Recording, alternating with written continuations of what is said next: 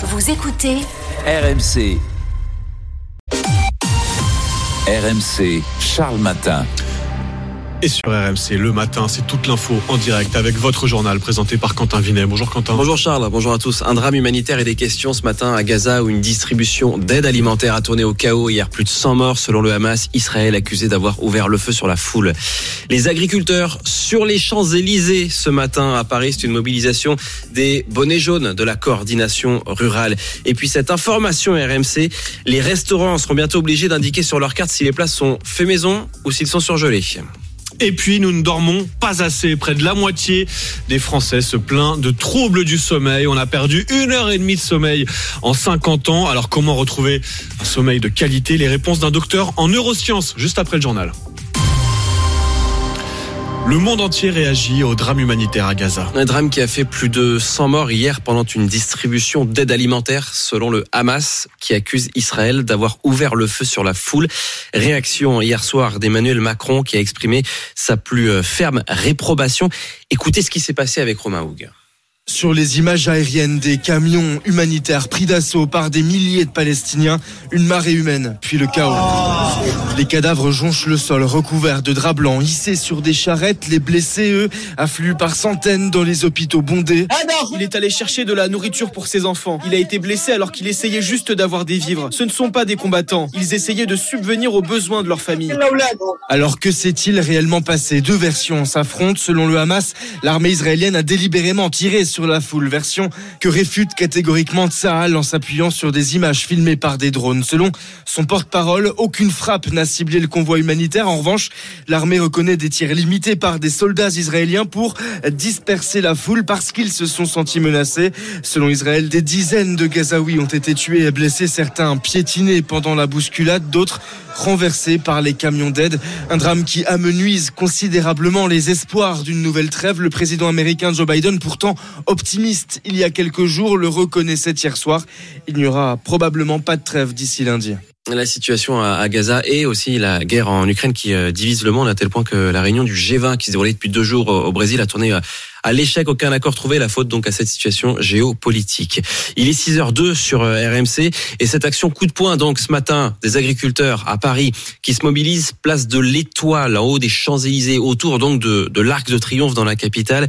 Ils sont euh, plus d'une centaine d'agriculteurs sur place avec euh, tracteurs et bottes de paille répondant à l'appel de la coordination rurale, le syndicat agricole en plein salon, vous le savez, de l'agriculture. Ah bah tiens, ça vous fait réagir peut-être cette image ce matin en direct, ce blocage des Champs-Élysées, de l'Arc de Triomphe par la coordination rurale. Est-ce qu'ils ont raison de mener cette action? Ça vous fait réagir ce matin au 32-16. Est-ce que vous soutenez toujours ces actions coup de poing, ces blocages des agriculteurs? Vous venez nous le dire ce matin évidemment au 32-16. C'est une info RMC ce matin. Les restaurants seront bientôt obligés d'indiquer sur leur carte si les plats sont faits maison ou s'ils sont surgelés.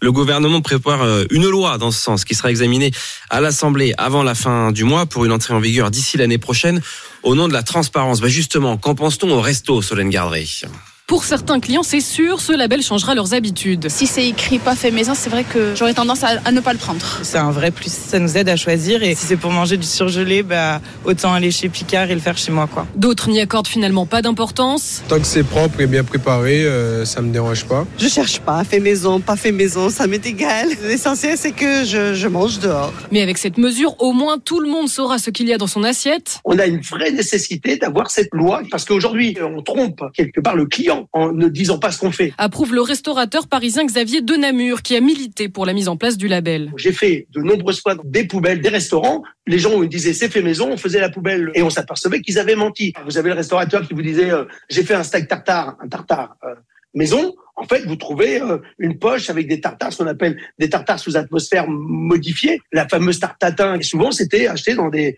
des surgelés. Certains syndicats du secteur craignent cependant que cette mesure pénalise les plus petits établissements qui ne peuvent pas faire tous leurs plats eux-mêmes. Il est 6h04 sur RMC au procès de l'attentat de Strasbourg qui avait fait 5 morts fin 2018 en plein marché de Noël.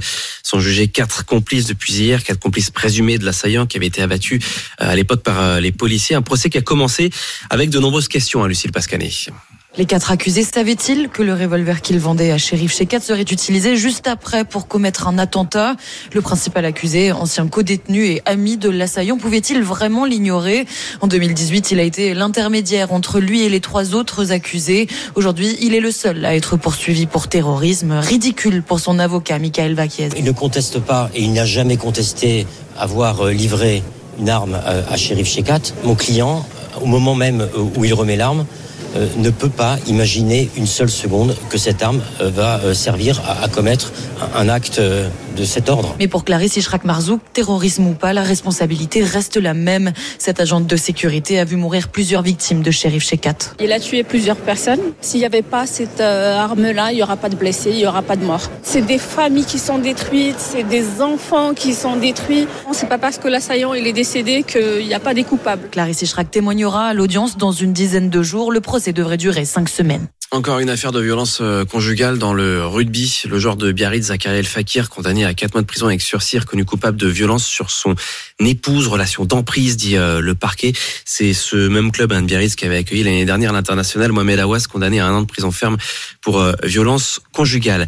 Paul Pogba saisit le tribunal arbitral du sport. Le footballeur fait appel de sa condamnation à 4 ans de suspension pour dopage, lui qui a été testé positif à la testostérone après un match en Italie en août dernier. Le milieu des Bleus assure qu'il n'a jamais pris délibérément de produits dopants. Le résultat de la soirée en football, c'est la qualification de Rennes pour les quarts de finale de la Coupe de France. C'était en quart de finale, qualification pour les demi. Euh, Rennes qui a battu euh, le petit poussé, le Puy-en-Velay, 3 buts 1. Et euh, Puy-en-Velay, tiens, l'entraîneur René Julien Stéphan euh, rendait hommage à, à aux joueurs de, de Régional 2 hier soir.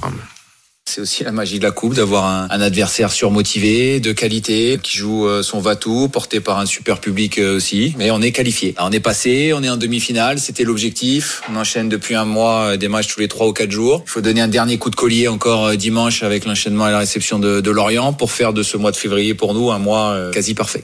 Et puis c'est la bonne nouvelle hein, de la semaine dans les Pyrénées. La neige est de retour et c'est pas une petite info parce que par endroit il y en avait pas ou alors très très peu.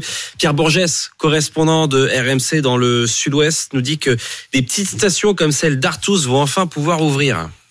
La station de Jean-Christophe Lalanne n'avait pu ouvrir que deux jours depuis le début de la saison, faute de neige, alors quand près de 50 cm sont tombés cette semaine. Il y a du soulagement pour tout le monde. On vit une année euh, particulière, sans neige en février. C'était de mémoire d'homme très peu de fois arrivé. Mais là, là, on est très heureux. Oui, effectivement, on est très heureux. C'est un soulagement. Résultat, la fréquentation explose, x 5 depuis les chutes de neige. Pareil dans la station de Gourette, où il y a trois fois plus de visiteurs cette semaine. Claude Weiss, responsable commercial de la station, espère attirer les vacanciers dans les prochains jours. La semaine prochaine, il y a encore les vacanciers de la zone de Nantes qui sont là. Donc là encore, on va avoir une grosse semaine avec des gens qui vont certainement aussi euh, reporter leurs pratiques puisqu'ils n'ont pas forcément pu skier correctement sur les mois de décembre et le mois de janvier. Donc il y a encore des belles journées de ski à, à faire et une belle fréquentation à attendre, bien évidemment. Mais pas de quoi compenser le début de saison morose pour Laurent Delmo, directeur de la station des Mourtilles en Haute-Garonne. Ça risque d'être compliqué parce que bon voilà les deux grosses semaines euh, elles sont passées. En mars les gens passent à autre chose que au ski. On va pas arriver au ne serait-ce qu'au chiffre qu'on a fait l'année dernière, ça c'est certain. Dans sa station, les dameuses continuent de préparer la neige. 60% du domaine sera skiable ce week-end. Bon, et ça va être un week-end chargé sur euh, la route orange aujourd'hui dans l'Est. Orange partout. Demain, ce sera même rouge dans la moitié euh, Est. C'est euh, la fin des vacances scolaires hein, dans la zone Mm. A. Et il reste une semaine à la zone B. Oui, c'est bien noté. C'était le journal de Quentin Vinet qu'on retrouve tout à l'heure à 7h. Évidemment, pour le prochain journal, tiens, on sera évidemment en direct euh, de Les ce, Champs-Élysées, de ce ouais. blocage, ouais, la coordination rurale qui bloque en ce moment même l'Arc de Triomphe et les Champs-Élysées. On vous fera vivre tout ça évidemment en direct. Ça vous fait réagir. D'ailleurs, vous n'hésitez pas à composer le 32-16.